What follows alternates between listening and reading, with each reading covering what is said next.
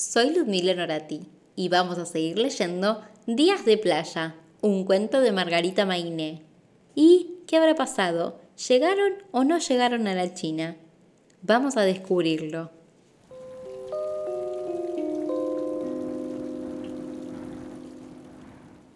Capítulo 19. La China.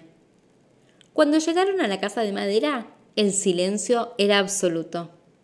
¿Qué le vamos a decir al que abra la puerta? se le ocurrió preguntar a Fernán. Mmm, no sé, dijo Malena pensando. Quizá que pasábamos por acá y queríamos un vaso de agua.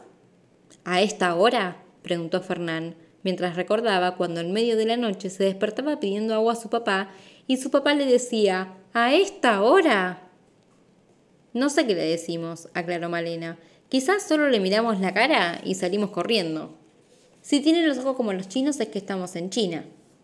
Los dos se miraban, pero ninguno se animaba a golpear la puerta. De pronto, una luz se encendió dentro de la casa. Hablamos muy fuerte, se quejó Fernán. Después se oyó el ruido de una llave en la puerta y una vez del otro lado que decía Chechen me Estamos en China. Festejaron los chicos saltando como si hubieran hecho un gol y seguían saltando contentos cuando la puerta se abrió. Me Chile, repetía un chino en pijama. El chino estaba diciendo, ¿qué es lo que ocurre? Y detrás de él había una china y tres chinitos.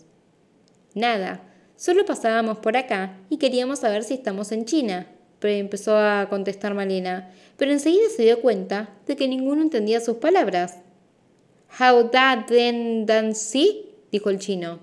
Oh, Wang, gritó el chino y por los gestos que hacía Fernán y Malena se dieron cuenta de que no estaba muy contento con su llegada.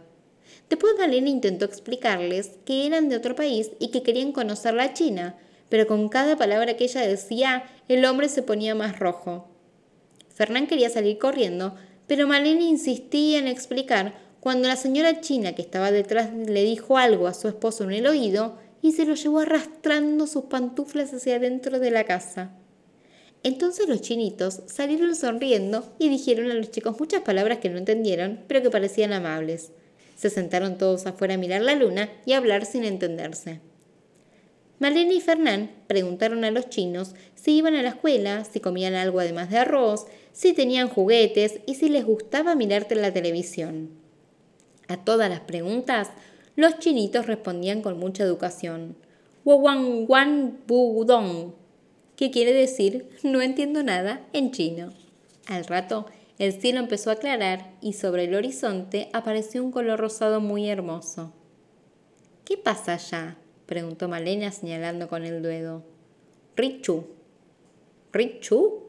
repitió Fernán, tratando de entender al chinito que sonreía mientras se tiraba al piso para hacer un ejercicio que era como un saludo.